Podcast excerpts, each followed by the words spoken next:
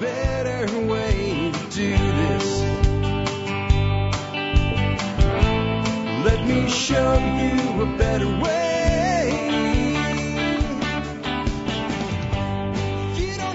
Hi, folks. This is Jack Spirko with another edition of the Survival Podcast. As always, one man's view of the changing world, the changing times, and the things we can all do to live a better life. If times get tougher, even if they don't. Today is Monday, May the 17th. This is episode 2870, and the show is titled The Big Lie. Just follow the rules. I'll warn you, it's my first day back. I am not completely back into the groove yet. When I when I decouple for that long, two weeks basically this time. Uh, when I come back in, it takes me a while to kind of full, fall back into the groove. Hence, we're not doing a listener feedback show today. We're going to use this topic, which kind of came up in today's Miyagi Mornings episode, uh, which was about getting past fear. And I, as I was doing that show, I was, or that, that episode of Miyagi Mornings video, I was thinking about how so many of our fears actually revolve around rules that aren't really rules. And we'll, we'll, we'll save that thought for a little bit later when we dig into the topic today. But just kind of to lay it out in the beginning. There's two kinds of rules. There's rules that are only enforced through natural consequence. And there's rules that are actually enforced through some sort of mechanism of law. In other words, somebody will actually do something to you because you broke the rule or broke the law. And those rules we have to be very cautious with in how we break them, when we break them, why we break them, etc. But a lot of the other rules, there may be consequences if we do them stupidly. But in the end, no one's coming to fine us or put us in jail or whatever. We see them as rules, but they're not really rules. They're things other people said we should do, and we choose to allow them to have power in our lives. So that's what we're going to be talking about today. A little quick announcement here at the beginning. Um, I said when I got back from vacation, I was going to go to a four day work week. I'm still going to. And I said it would start the week I got back. That's not going to happen because, boy, this shows how much I needed a vacation. So the plan going forward, for those that haven't heard before, is I'm going to take my Miyagi Mornings episodes and produce a Miyagi Mornings recap, like I've been doing for quite a while now. But I've been releasing that show on Saturday mornings. I'm now going to release the Miyagi Mornings recap on Monday mornings. That means I'm going to do my Tuesday show on Monday, okay? And it just goes like that through the week. So I produce the Expert Council show then on Thursday, publish it for Friday, and woohoo, I've got a three day weekend. How can I possibly do that this week? I don't have a previous week of Miyagi mornings to use to do that with. See how that works? Like so, that's how that's how how uh, how burnt out I was and how much I needed the time off. The other side of that is, good lord, did I decouple? I mean, I barely took care of email while I was gone. I didn't pay attention to anything. The gas shortage, none of it. I mean, I saw it on TV a little bit, and like, I don't care. Um, do you think that? Do you think the snook will be biting tomorrow? That was the only thing on my mind, which is the way vacation should be. We got in yesterday, so I didn't have a full day off being back on the farm. I had things to catch up on. And so I'm not fully in the groove. I'm going to do my best for you guys today. I hope you enjoy today's show. I, I think you will.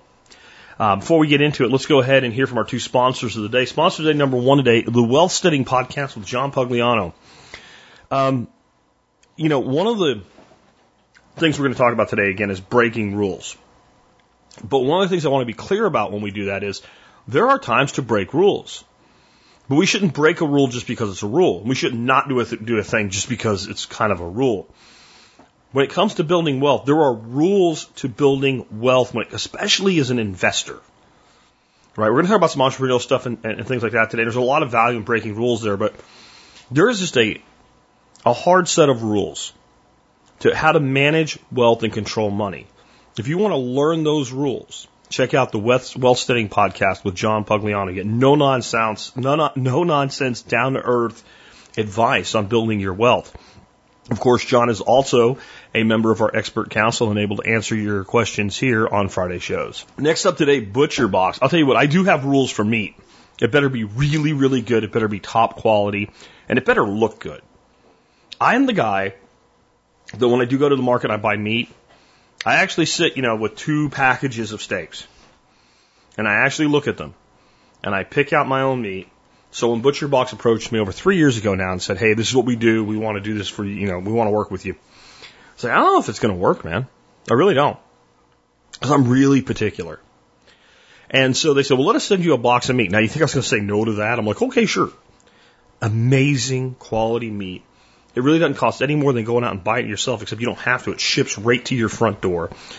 Awesome selection. All the beef is grass fed, pastured poultry, pastured pork. They even have seafood. It's really an amazing company. They've always been good to our audience. They've always worked special deals for us. They've always supported every event that I have had. And they'll give you $10 off every single box for life if you're an MSB member. Check them out today at butcherbox.com. With that, let's start digging in today's show. And start off, I want to give you a quote today. And when I found this quote, I was like, I can't believe I've never done this as a quote of the day before. I even uh, searched the website for the last name Picasso. And while I did find that I'd mentioned Picasso a time or two over the uh, 13 years we've been doing the show together, I had never quoted him with this quote, and it fits so perfect today. He said, Learn the rules like a pro so you can break them like an artist. Learn the rules like a pro so you can break them like an artist. I thought it was a great intro to this show because I do want to be clear.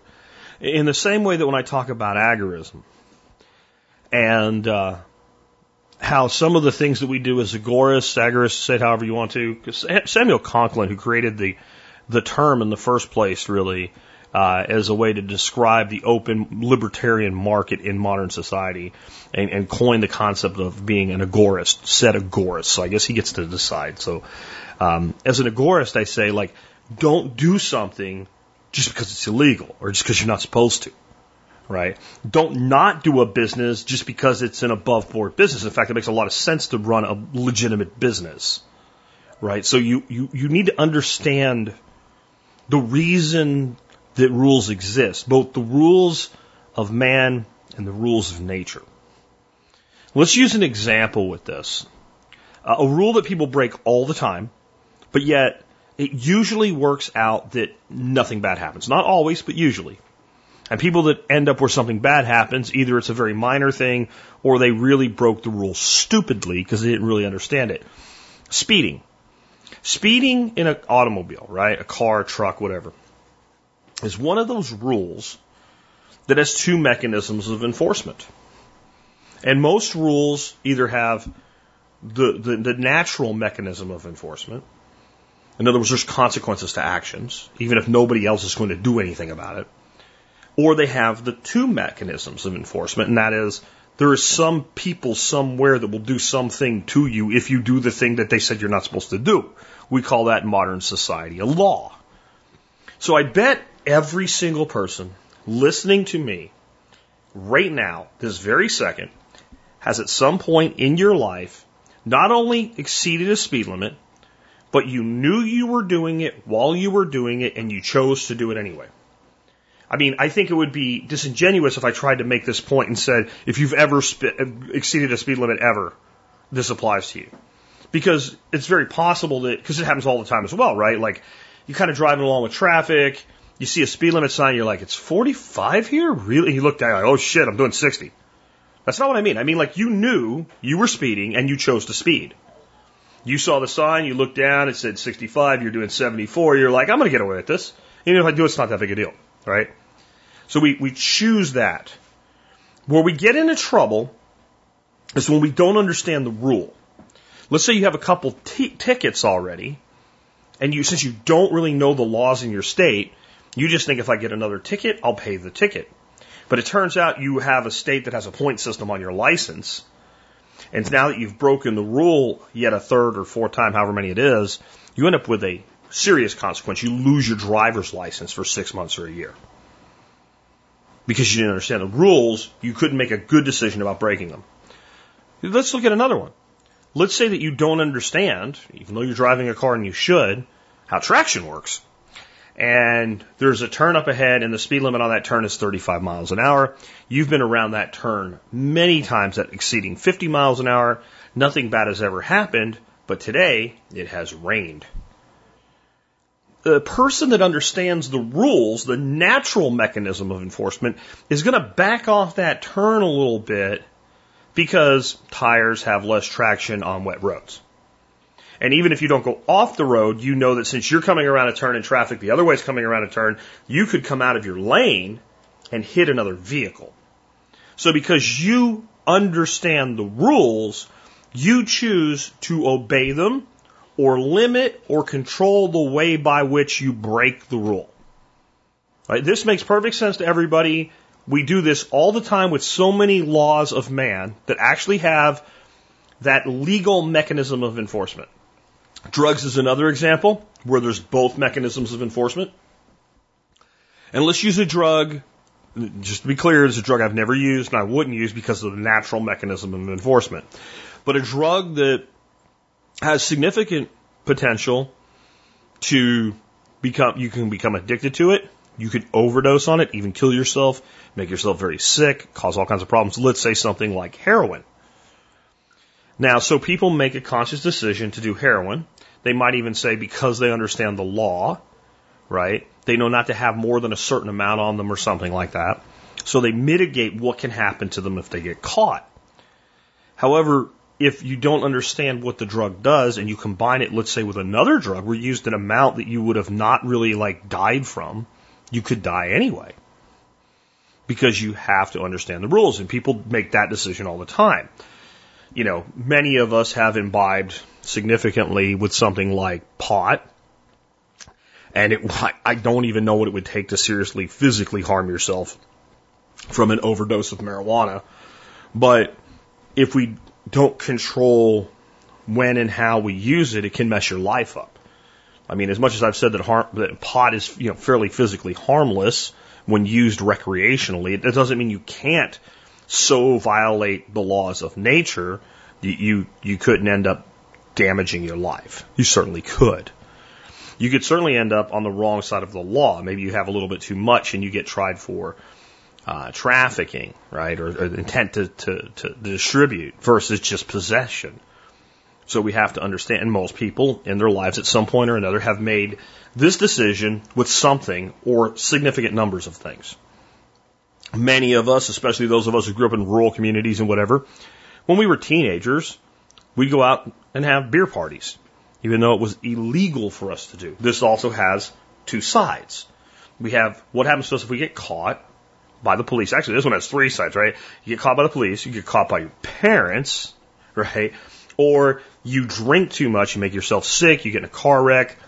Um, there's people that have ended, you know, destroyed their lives or actually even killed themselves with an overdose of alcohol. It's probably not likely to happen that somebody's going to have alcohol poisoning drinking beer. Uh, they can certainly get very, very drunk if you really go out of your way to do it. But I, I don't know that I've ever heard of a case of full on alcohol poisoning from beer. Somebody's going to point out that it did happen, probably some very small person who really did a lot of drinking, but it's not typical. But I've, I've seen it personally what happens when somebody like decides they're going to drink two fifths of sherry vodka. The odd thing to me is we intrinsically all know this, but the place that people allow themselves to be most controlled to me appears to be rules that have no legal consequence and extensively limited natural consequences. These are rules like, well, you know, you have to do all your homework in school. Like, there's really not a lot that happens when you don't do your homework in school. And you can strategically learn the rules like a pro so you can break them like an artist. Here's an example from my own life. I would have classes that, in a lot of our classes, the teachers made, which I guess if you're me, you know, if you have all your students are like me, you, you, it would be a critical error. You tell me all the rules in the beginning. You tell me how much my homework counts for, how much my tests count for, how much my reports count for. And if it turns out that my tests count for a lot and my homework for a little, and if I can get all A's on my tests and do maybe half of my homework, I'm still going to get an A in your class. Guess what I'm doing? I'm doing half my homework. Why? Because I'm confident in my ability to master the material sufficiently to get A's on your tests. And I'm also going to pick and choose, and like the homework I'm going to do is the stuff that's not a lot of work, and the homework that I'm not going to do is the stuff that is a lot of work that I don't see any value in. Right? This is a calculated rule breaking. And it, it, it's, it's also very similar to how many people succeed deeply in life. We do not, like, school is such a fake place. It's such a non reality. There is no place where you're actually judged so critically on so many things that are so irrelevant to your life, nor are they really relevant to anybody's life. Whether or not you remember that somebody did something in some year, some place.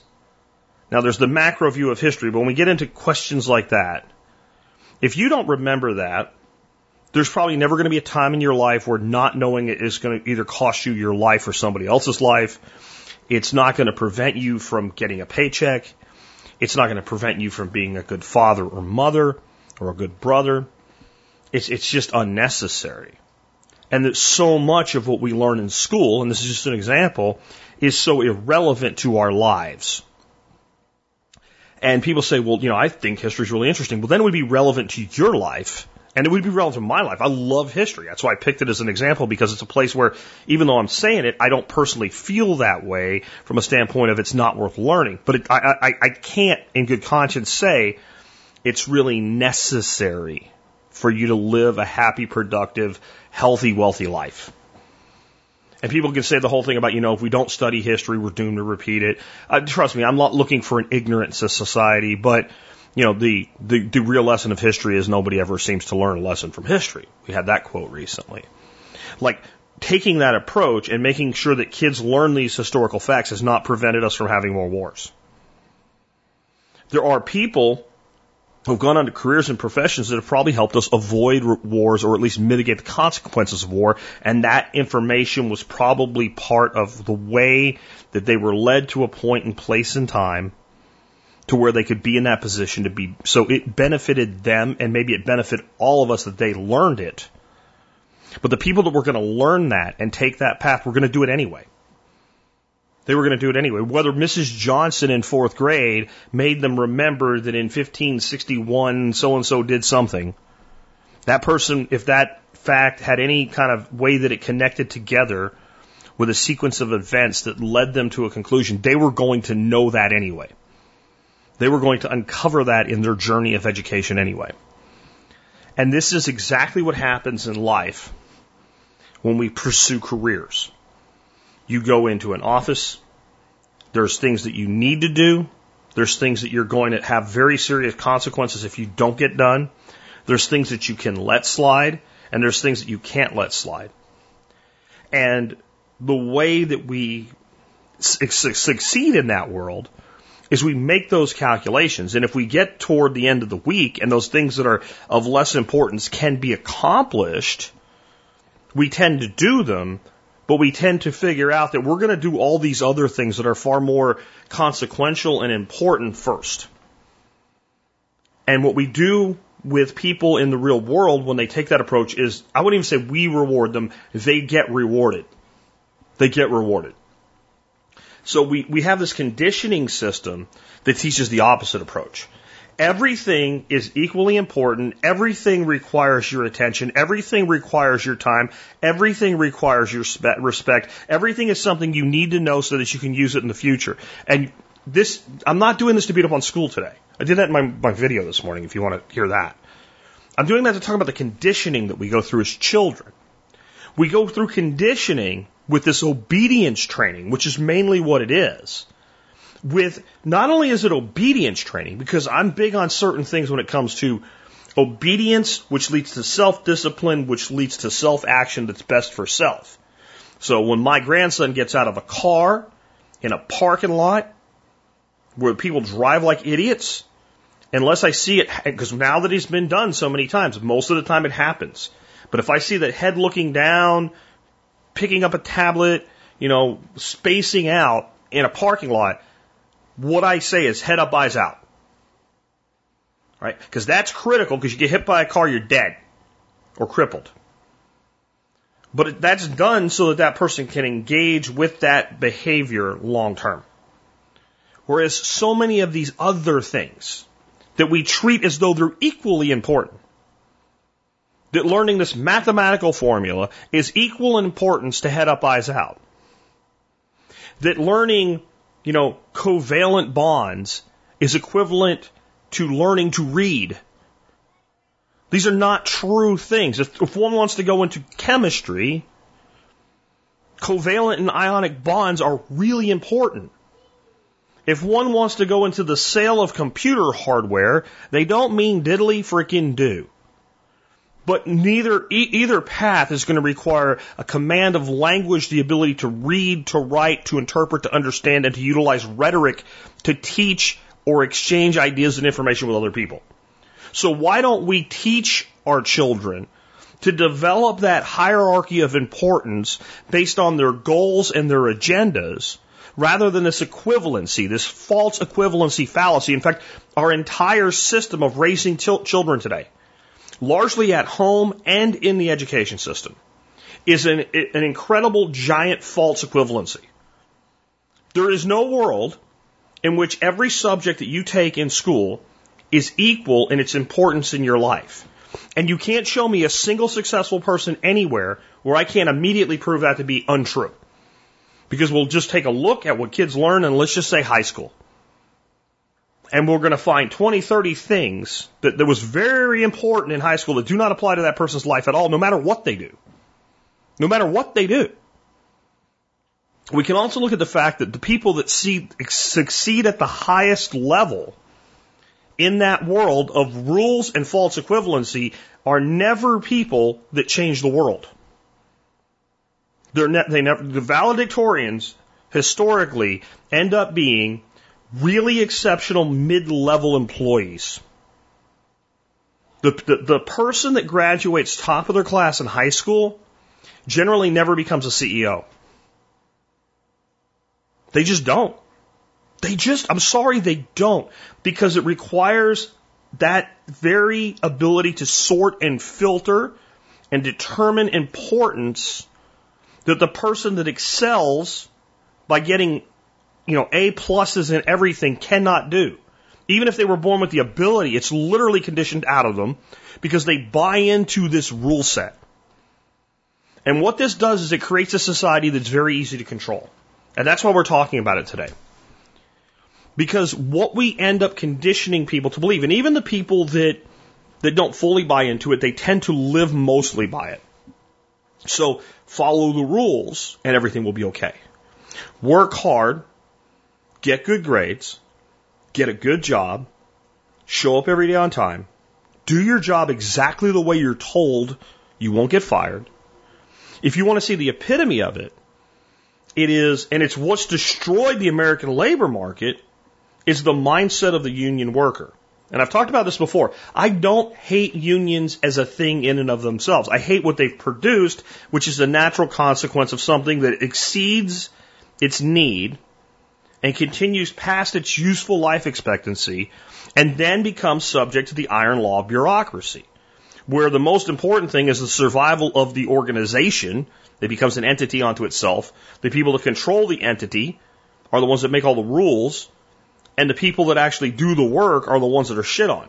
That's that's exactly what unions are today. So what the union worker of today does, get a good job, show up on time, do your job, work just hard enough to never get fired, and just hard enough that you'll probably get that next promotion up to a point and then pull back so that you don't have to work really, really hard at that top level. Very few people even want those top level jobs. And I can tell you, again, this really isn't crapping on unions because I've seen it in other fields, but the unions really bring it out that you see this, well, we don't want to get done with this too quickly mentality. We're paid by the hour, for God's sakes. Where the person that is going to really achieve, that's going to really succeed, that's going to found their own company, that's going to invent the next great thing, is, is going to be incapable of staying stratified in that place. They won't be able to do it. They will be miserable. They might even do it for a time, but they're always scheming. They're always working on something else. They're always trying to do something new. And in every instance, if you were to pull a thousand people who not, not claim to be, but are genuinely happy people, and a thousand people who should be happy, but they're not. It's almost inevitable the group of happy people will be made up primarily of rule breakers, and the people that are unhappy will be rule followers. And it even manifests itself as jealousy. I've seen it. I've seen it in my own life where there are people, and they're not bad people, and they don't dislike me. But you can tell that there's an animosity because they're the person that went to school, they got good grades, they got a good job, they've been in their career for, you know, 20, 30 years, they've done everything that they're supposed to do, but they're unhappy. They're unhappy, and it makes it, it, it, and the longer you stay unhappy, the more you become miserable. That seems obvious, but it's, it, it, it think, I think it escapes people. You know, I, I hear so many people say, you know, like someone young will tell them, well, I'm unhappy in my job. And they say, well, we're all unhappy in our jobs. That's a rule follower. And they've conditioned themselves to believe the rule is no one really wants their job. They need their job. And then they go along with that plan. And those are the people that usually end up without enough money for retirement, but they can scrape by. They're the ones that end up really, really worried about everything in retirement. And they spend their entire life never really being happy. They might even look okay from the outside. They have this internal, like financial and lifestyle cancer, but they, they, they live through the chemo. But nobody wants to live through chemo. And that's how people look at their job. No one wants a job.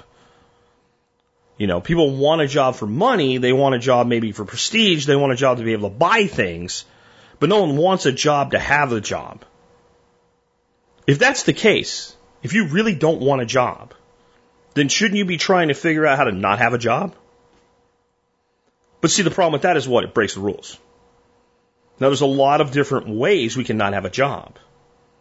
That doesn't mean you have to be a bum. We could take the primitive approach, though. There are plenty of people that don't have a job that live very primitively. People all over the world that have no job, but they live, you know, kind of like modern hunter gatherers. You can not have a job by working a job really, really well, making a lot of money, investing it, and retiring very early and no longer having a job. If that's the, the means to the end. But when people follow the rules, that's never what they do. Well, you put 10% of your money in your 401k and you work till you're 65 or 70. You have very little life left. That's what that leads to. Other ways you can not have a job is you can have a business. It's another way you cannot have a job. Another way you cannot have a job is you have a business that's so integrated into your life that it doesn't even feel like a business anymore. You just kind of, that's what you do. I think of people that I know that are, you know, they're fishing guides. To me, that's work. It's a job. But some of the fishing guides I know, it's really not. They're like, I get up every day. I have to take care of my fishing equipment and all like that and make sure the boat's maintained and everything. But if, if, if I didn't need money, I would do the same thing. I just wouldn't bring anybody with me or I'd only bring friends with me or whatever, but I'd still go fishing all the time. That's another way that you, there's so, but like, instead of teaching people to sort in their minds this way, what I've, what I've heard, had people push back at me when I've done like public speaking events on this type of thing is, but then who's going to invent the next antibiotic? You know, the same person that does it now. The people that truly excel all do this. They just determine that, well, with what I want, employment is the best path for me. You can, you can look at so many things that we think of as rules that they sound like they make sense and they don't make any sense at all. Here's an example. Never quit.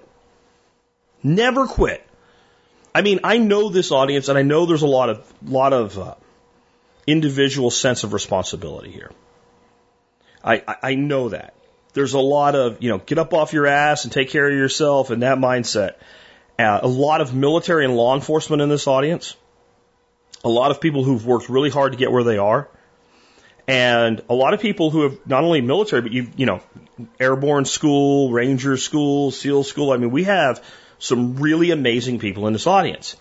And those people are even more subject to the concept of never quit being a great rule. Okay. Let's just, for the sake of argument, make it completely obvious how bad an idea never quit as a rule in of itself is. You decide that for some reason or another you want to touch a frying pan for 30 seconds. You thought the frying pan was cool, but it turns out the frying pan had just come off the stove. It's blazing hot, and when you touch the pan, it begins to seriously burn you. Like smoke, skin sticking to it, that type of thing. How fast should you quit? Well, immediately. Right? You decide to go after somebody because you think they did this horrible thing and they deserve an ass beating. You've punched them in the face once, somebody yells to you, they didn't do it, it's credible. How quick should you stop punching them in the face? Immediately. How many examples can you come up with that? With like that? Obviously, you should stop doing it. You're grating cheese. The cheese gets down to the point where you start grating your fingers. When should you quit? Probably one stroke before the first one that takes your knuckles off. But when you hit that first scrape, you not only should you quit, you do quit. Why? These things make you miserable. So if you're going to school to study a thing and studying that very thing makes you miserable, and your justification for doing is, but I won't be miserable when I'm done. Well, if you're studying this thing and this is your profession, like you go to college and you think I'm going to be an architect, and you find out that studying architecture makes you miserable, there's a pretty good chance being an architect will make you even more miserable. But we get into the sunken cost fallacy. Well, I have so much of my time and my life into this. No, the time to quit doing a thing that makes you miserable, unless there's a very clear goal, advantage, and benefit at the end of the misery, is instantly. It, we should stop doing things that make us miserable as quickly as we possibly can. That is completely counter to everything that we teach people, but it's true.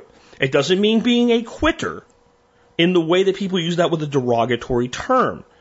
But when I became unhappy in sales, I went to marketing. And I didn't go to marketing to stay in marketing. I went to marketing because I knew if I took marketing, coupled it with my sales knowledge, I would be able to figure out something to do for myself. And I would be incredibly successful at it. I didn't even know what it was yet. So I did marketing long enough to get really good at it. And then I decided to use my sales and marketing skills to market and sell myself. And I actually enjoyed sales and I actually enjoyed marketing for a time until I got to the point where I could do the things that I was able to do as an employee in my sleep. And I knew that I could do more than they would let me do. So I quit. And when, if you tell somebody that much of a story about a person, they'll say, well, that sounded dumb to me. They had it made.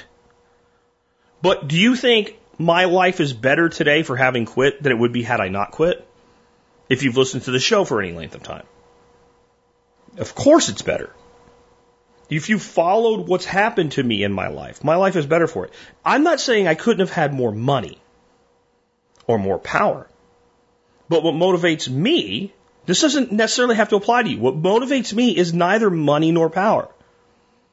Power, I think, is something that I have almost no interest in. I love influence. I do not like power. Influence is the ability to get other people to do things because they believe that it's best for them to do them and to then be able to measure the results and decide whether they want to continue. Power is the ability to make somebody do a thing. Power is if you don't do this thing, I will fire you. Power is if you do do this thing, I will reward you. That's power. Influence is look at this thing. If this makes sense for you, you should pursue it. So I like influence. I have no interest in power. Money, I like money. I like money. But I don't like the money. I like the freedom that comes from having money. One of my favorite quotes was from a mentor a long, long time ago. Life's like a shit sandwich. The more bread you have to, you have, the less shit you have to eat. Right? You know? So to me, money is about if I make enough money, if I have enough cash flow, I can pretty much live the life that I want to live.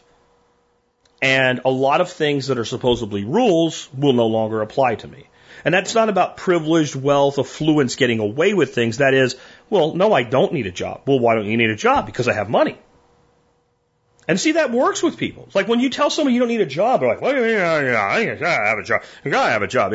Well, no, I have money. Well, how much money are we talking about? Enough money that you don't have to pay for my lifestyle. And I get to do the things I want to do. Okay. Rumble, grice, groan. And it is amazing to me how many people who watch you succeed in a life like that show animosity and jealousy. And not bad people, not petty people. They're, they're really not. It manifests itself that what they really are is disappointed in themselves. They look at their life and say, it doesn't make sense to me. I did everything I was told to do, and I'm not happy. And this person over here, they cheated, you know, metaphorically speaking. They didn't go to school. They didn't work hard. They did, they don't understand how much hard work you really did.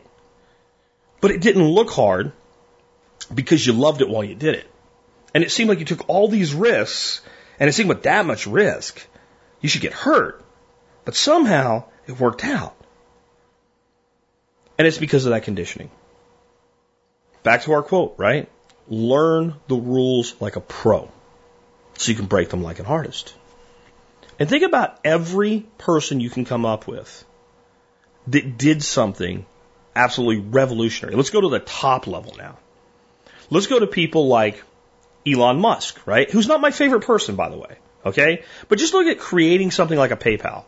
How many reasons were there that that would never work? How many reasons? Like think about it. people today just go, that's PayPal, whatever, man. You know, of course, that's how I made a billionaire. Now he's in all these other shit and he's the richest man in the world. Let's, let's back up. There is no PayPal. So what you want to do is you want to create a way for people to spend money. Oh, like a merchant account, like credit cards and stuff like that. Well, yeah, but not really. It won't really be that. People can actually just deposit money into it and send money to each other. Oh, so it's a way to send money to each other like a bank. Well, yeah, but it's not a bank, so it's not going to be subject to the regulations and rules of banking. Okay. So this is like for Tom to send Bill money. Well, yeah, sure. That's one way it can be used. But the other thing is Bill could have a website and then people could pay him with it using dollars or even like he could be selling things in dollars and they could be paying him in euros and it'll all work. Well, credit cards do that already. Why would you do this? Because I have a better way. I have a way to make it more accessible to more people. Oh, the government will never let you. Enter an Elon Musk. You got a guy that says, there's no such thing as let me. There is, I want this thing to be a thing and I will create this thing and every time I run into a roadblock, I'll run it. Whether I run it, whether I bribe the guy, the cop at the roadblock, whether I take a different route, whatever it is, I'll, I'll, I'll, get past that when I get there. I'll do everything I can to be prepared for it and then I'll adapt when that's not enough. No matter who you look at, every billionaire you know their name that wasn't a billionaire when they were born broke a shit ton of rules. A shit ton. And everybody that created a thing that didn't exist broke a shit ton of rules. It's the most valuable skill you can teach a person, and we spend the first 13 years of a person's education beating it out of them. Even when we go off to college, it continues for another four, six, depending on how long, years. Only the truly elite educational paths alter that. If you go to get a degree in engineering at MIT, they're going to teach you exactly what I'm teaching you now. Right? They're going to teach you. Here's this thing that all your teachers don't know how to do. This is a problem we're trying to solve. Go ahead, figure it out. And only the elite of the elite, from an intelligence standpoint, will get through that process and graduate from a school like that. Most of our educational system, even our university system, just reinforces the concept of follow the rules, do what you're told because of two reasons. One, if I'm an Elon Musk, if I'm an entrepreneur, if I'm a Jeff Bezos, I need the majority of my organization to be those people. I need the, I, I need to be able to say, do this thing, get it done this way. This is why we have employee manuals. This is why we have training procedures. I need a small portion of my workforce, somewhere in the neighborhood of 10%, to be the people who can do this at a much higher level and break rules and know how to get the employee to do what you want them to do outside the rules, but let them think they're still following the rules because you had the authority to tell them to do it. And I need about 1%. to be the true entrepreneurial mindset, the true rule breakers that are smart enough not only to break the rules, but break them like an artist so nobody goes to jail or nobody blows up a building. And the problem is that I really do need about 1%. Very few of them are going to be content to stay with me. They're going to want to go do their own thing. If you could have an organization of 100, I'd say you really want two to three people like that. So it's two to three percent. And you want about 10, about 10% of the total to be those people that can think outside the lines, but still mostly color inside them. And you want them to be able to just adapt instantly when those two to three say, do it. And you want everybody else to be a worker bee and follow exactly the way they were taught every time because you can, you can model your business for that. You can know your success rate in a call center that telemarkets warranties for automobiles. If everybody reads the script exactly the way they're taught to read the script. No matter how shitty the result is, you know what the result is. And you can build a financial model to make that work. And the majority of our jobs in society, they are that. Which is why I say they do not generally require a university degree. Some that do still are. Like, there's engineering jobs. That you're not asking a person to build a new thing. You're saying, here's the thing we want you to build, make sure it doesn't break. Source the parts, make sure the heat sinks are adequate in it, or th- things like that. So, first of all, the people that run the show, the oligarchy, want obedient workers, in the words of George Carlin. But it's, it's much more insidious than that because we could have a society with a lot more people that know how to break rules like an artist. And we could be a lot further along. The real reason is the people that actually control society, the people that want to regulate and manage society, can't do this if you have even a significant percentage of society that thinks this way. This is why we have an oligarchy. It's what you do with those people. You say, all right, you know what? You can buy influence from me. I'm the one in charge. I'm the one that says the way things have to be. In fact, you can use me to create regulations that further your agenda, that squash your competition. But if you have, let's say, a society with two in ten people who live by the mindset that I'm giving you today, how do you control them? Wouldn't you think? Let's look at the, the pandemic. Everybody has to wear a mask, and 90% of people just comply. There's no world, especially once we were more than a few months into this, that anybody who looked at numbers, reality, science, reason, and logic would have just shut up and complied with that. So what do you do?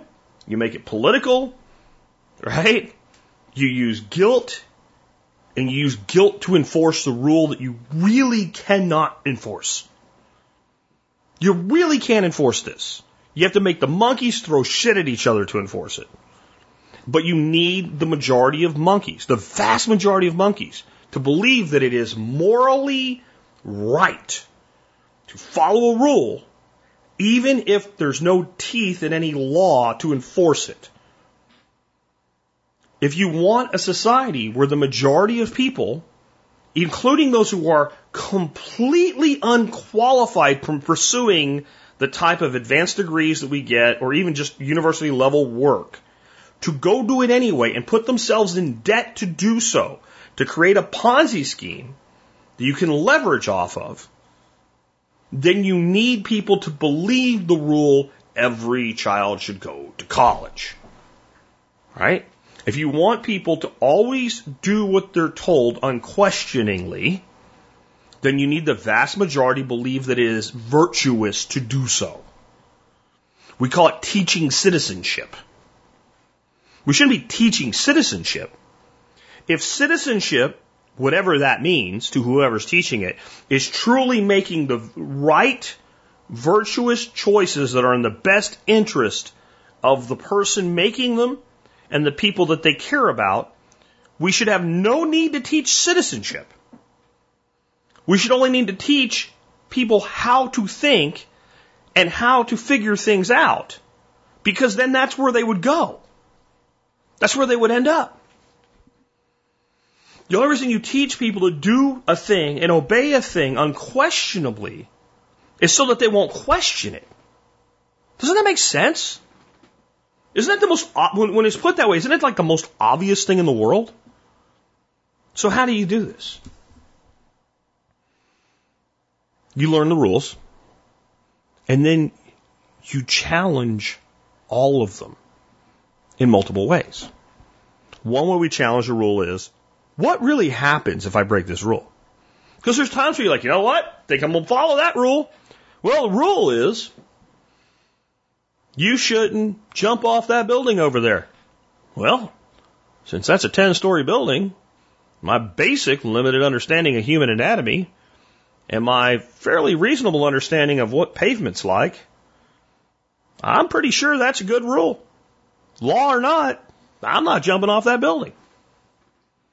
So we examine the rule. Like, what happens if I break this rule? Or, well, you know, if I go into that bank vault that they left open, grab a, a bag of cash and run down the street with it like a politician, they're going to run me down, beat my ass, and throw me in prison with people who are going to rape me. So one's a natural consequence. The other is more of an enforced law with teeth by the state. But in both instances, the results for me are bad. I'm going to follow those rules. Right? I also have an ethical consideration in the second one. Right? I mean, honestly, think if I want to kill myself, the whole argument that it's unethical can be true for the people I leave behind. But in the end, if I want to kill myself, I want to kill myself, I'm going to kill myself. Right? But jumping off a building when there's a crowd below me is probably unethical. But when it comes down to it, it's a very clear, there's no line that taking your money from you against your will through theft is wrong. So there's another reason for that rule. It, it really is the wrong thing to do. And the, the personal moral code of most people I think aligns with that. That it's not right to take a thing from another person. It really isn't. So there's that part of the rule that we determine. So we're looking at the natural consequence, right? We're looking at the man-made consequence, and we're looking at the personal moral implication of making the decision. Reasonable.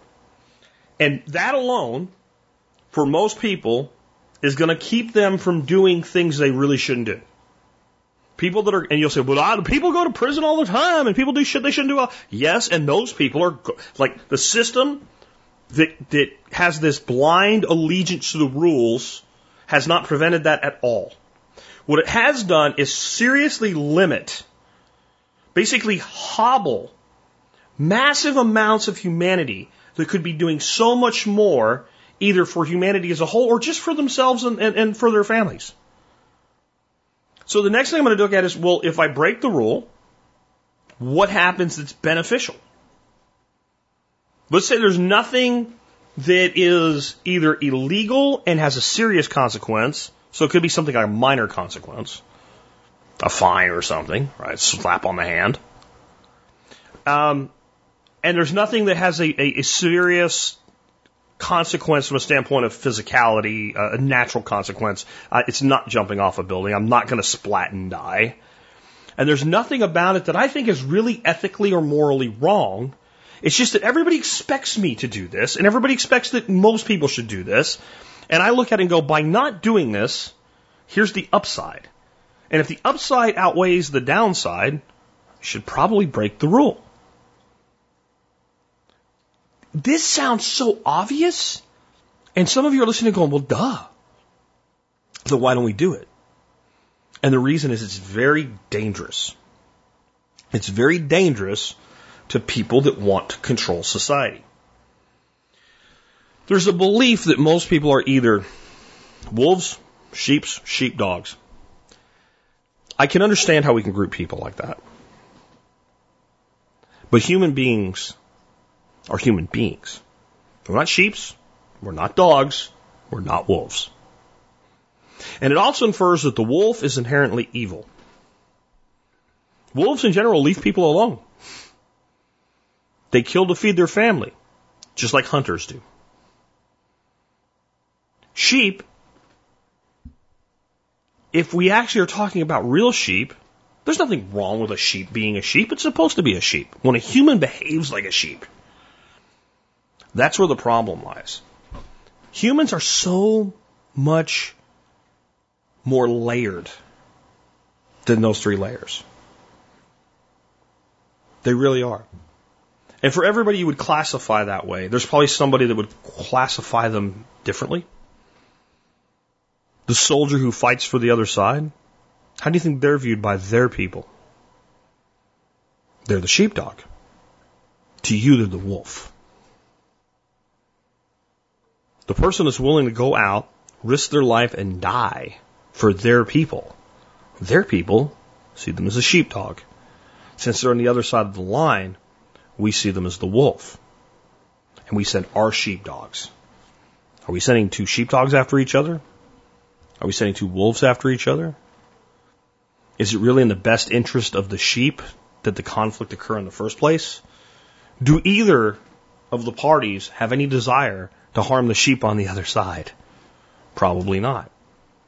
But boy, what we need is a foam finger waving and we're number one and back the boys, right? You know, we got to support the, we can't support the troops if we don't support their mission or that mindset, that mindless, mind numbing bullshit. This is why you're not taught this. This is why you are not only not taught to think this way, you're programmed to reject this mindset from the day you show up to kindergarten, and now they want your kids at four year old for uh, four years of age for pre-K to start this indoctrinating and programming earlier. It doesn't have to be that way. And I would just say, look around at the people that you find to have the best life. Not necessarily the most money, but the best life. Like you look at that person, you go, boy, I, I, I think I could trade places with them. I really do. Because a lot of people you might look at and go, well, they have a lot of money, they have a nice car, they have a nice house. Yeah, I, I, I think I could trade places. But if you really examine their life, would you want to? Think about the people who you really would, if you could, want to step into their life and live the way that they live. I'm going to tell you the majority of them, if not all of them, are rule breakers. They're rule breakers. And that's, that's what we need to be as a society. I will even put, I'll, I'll, end with this. If when I talk about, we don't need to be teaching citizenship, we don't need to be teaching, we don't need to be con- trying to convince people that the minutia level of historical knowledge is essential for their lives.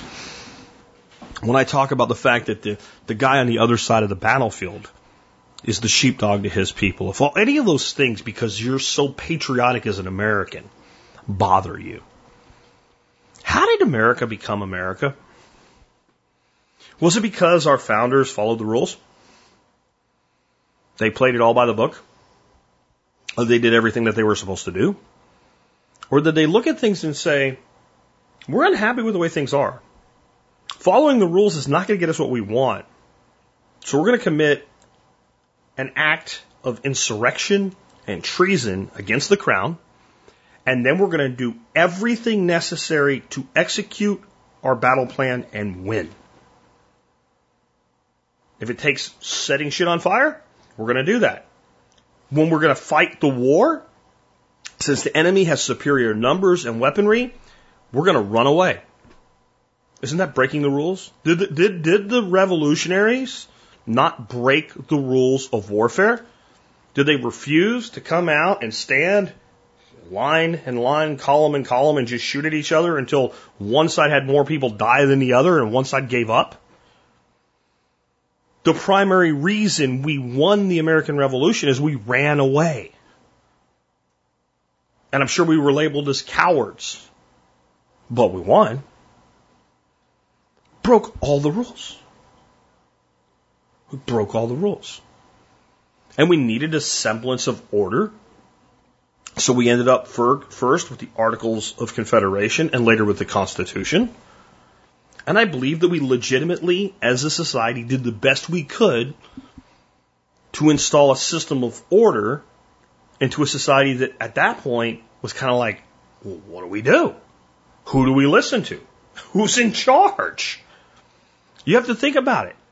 Even had, having been here for hundreds of years at that point, there was a certain understanding that like there was a king and a king. We clearly we need one or wouldn't have one.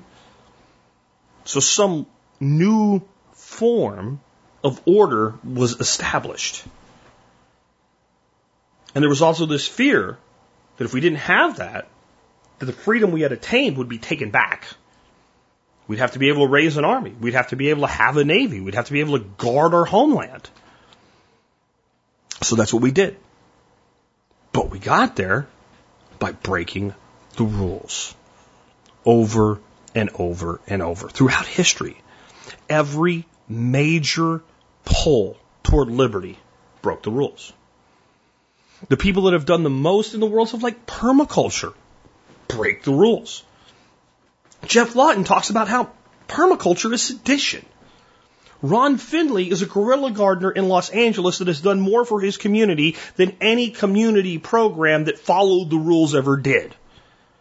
Brad Lancaster in Arizona has created an entire new neighborhood that used to be kind of a slum by breaking the rules, by taking a concrete saw and cutting a hole strategically in a curb. Broke the rules, changed the calculus, made a real difference. None of these people were stupid about how we did they did it. The founders weren't stupid about how they broke the rules. The founders were not stupid in their act of treason. They were calculating, they were cold, and they were smart. Ron Finley did not run around planting guerrilla gardens outside the chief of police house. He did it where nobody really cared. And when they tore it out, he just put it back. When Brad Lancaster started cutting holes in the curbs for water harvesting, he did it kind of when everybody was in church on Sunday. And they did like one at a time. So they weren't out there running a concrete saw, which is very loud and obnoxious for hours. What's that noise? Oh, it's gone now. Whatever. Got other things to do. This is how you build the life you want. This is how you design your life. It's not about breaking rules to break rules for the sake of breaking rules. It's about figuring out where I want to be and how do I get there. And if something says I'm not allowed to do that, how do I do it anyway? Do I go straight through it? Do I run the roadblock? Do I crawl under the wall? Do I throw a ladder over it? Do I blow a hole in it? Do I turn around and go the other direction and find a different way to do it? How do I enact my status jujitsu? Just think about it. Just think about how hard a society that thinks this way would be to control. You understand why what I'm what I'm doing right now in a very real way is seditious. Educating people that they can make their own decisions in this world we live in, which is marching toward tyranny, is an act of sedition. And I do it with pride. I do it with joy because I trust that the people who hear this and act on it will do so with the intent to do good. And the people that will act to do evil act anyway. All that is necessary for evil to succeed is for good men to do nothing. And in doing nothing, see, everybody uses that as a way to create obedience to the state, actually, right? When it's a completely seditious statement. Doing nothing is not literally doing nothing. It's not laying on the ground like a slug, only burning calories to respirate and occasionally wake up and eat and go back to it. To do nothing in the context of that quote is to obey, to follow the rules, to do what you're told unquestionably. That is the good man doing nothing. That is the good man doing nothing. At times in history, it is the path that leads to full totalitarianism.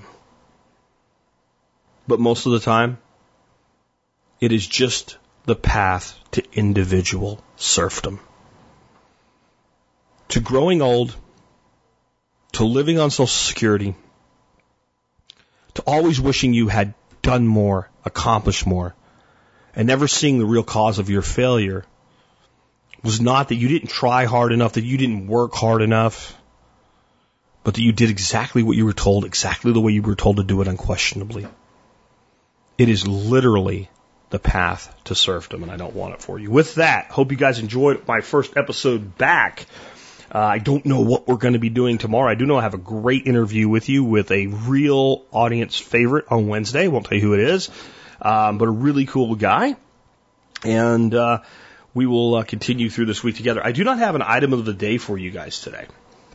I don't. Um, I'm just still trying to dig out from under the hole that happens when I go away for this long uh, and decouple like this. But I will remind you, you can always support the show by doing your online shopping at tspaz.com, and you can always support the show by becoming a member. Go to the survivalpodcast.com, click on members to learn more about it there. And if you use the discounts that you get as a member, they will more than pay for your membership. With that, let's do our song of the day today. This is by Willie Nelson, Yesterday's Wine, and while it wasn't planned out this way, it sure works out for today's show really well. This is a really cool song by Willie. I think it was released in like 2011 or something like that.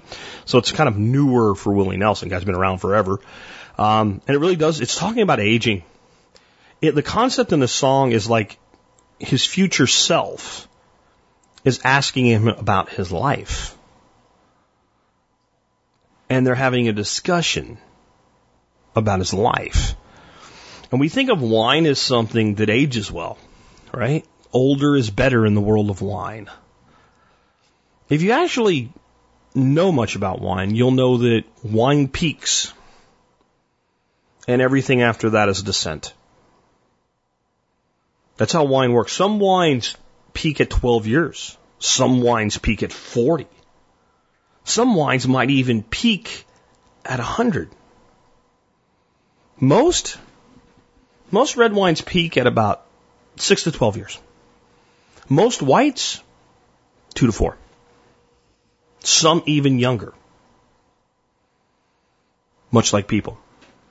We peak. We peak.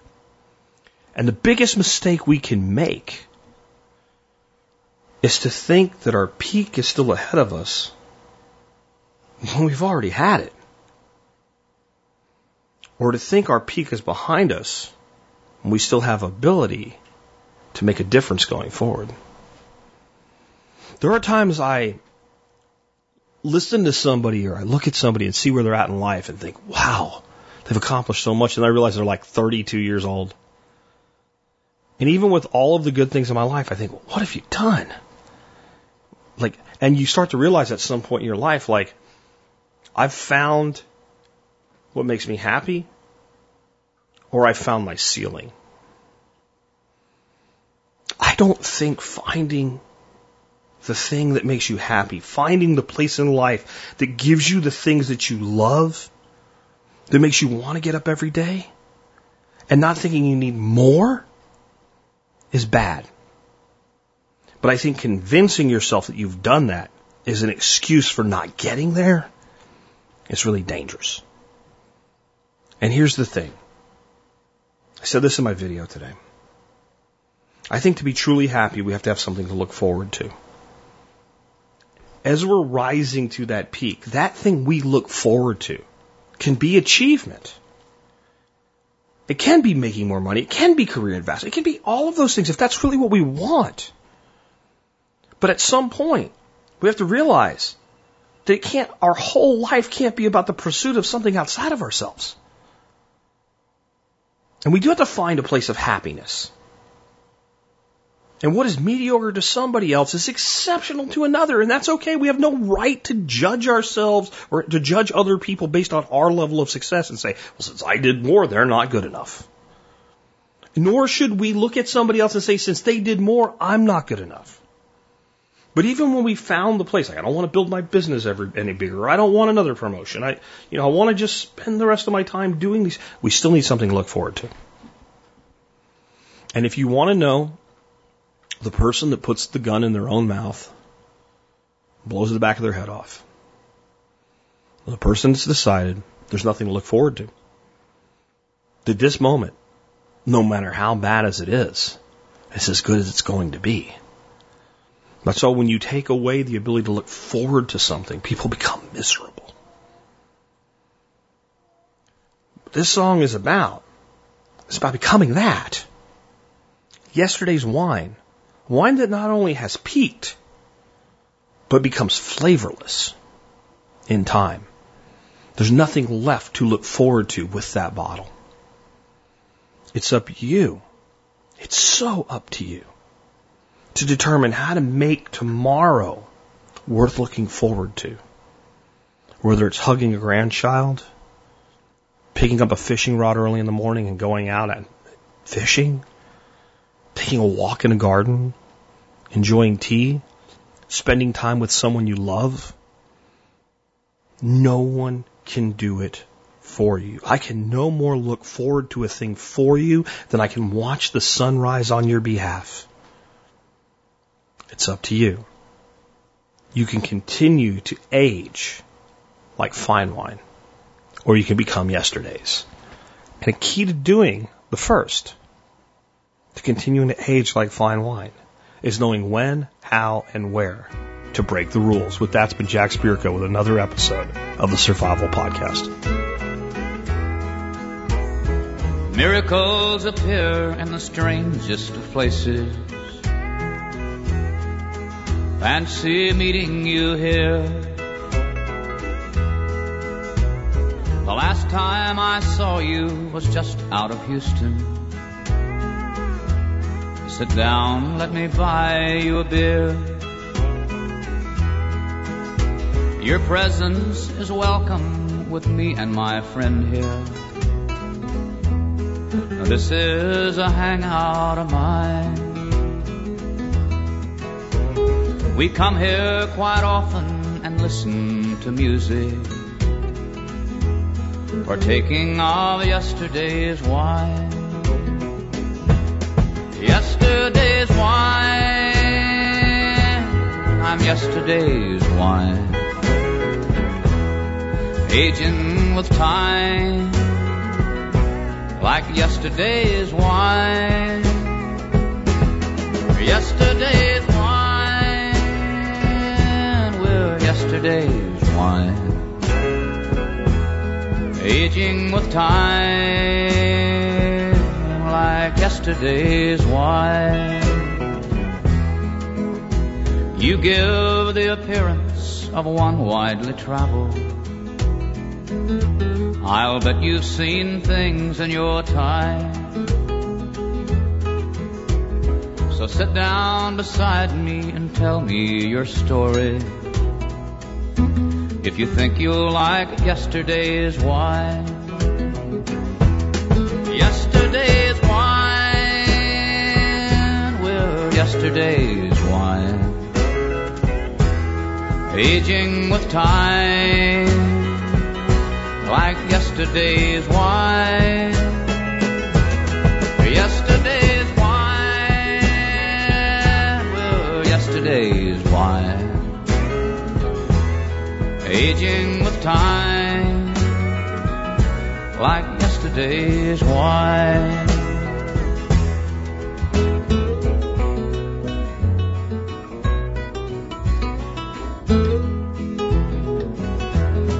Yesterday's wine,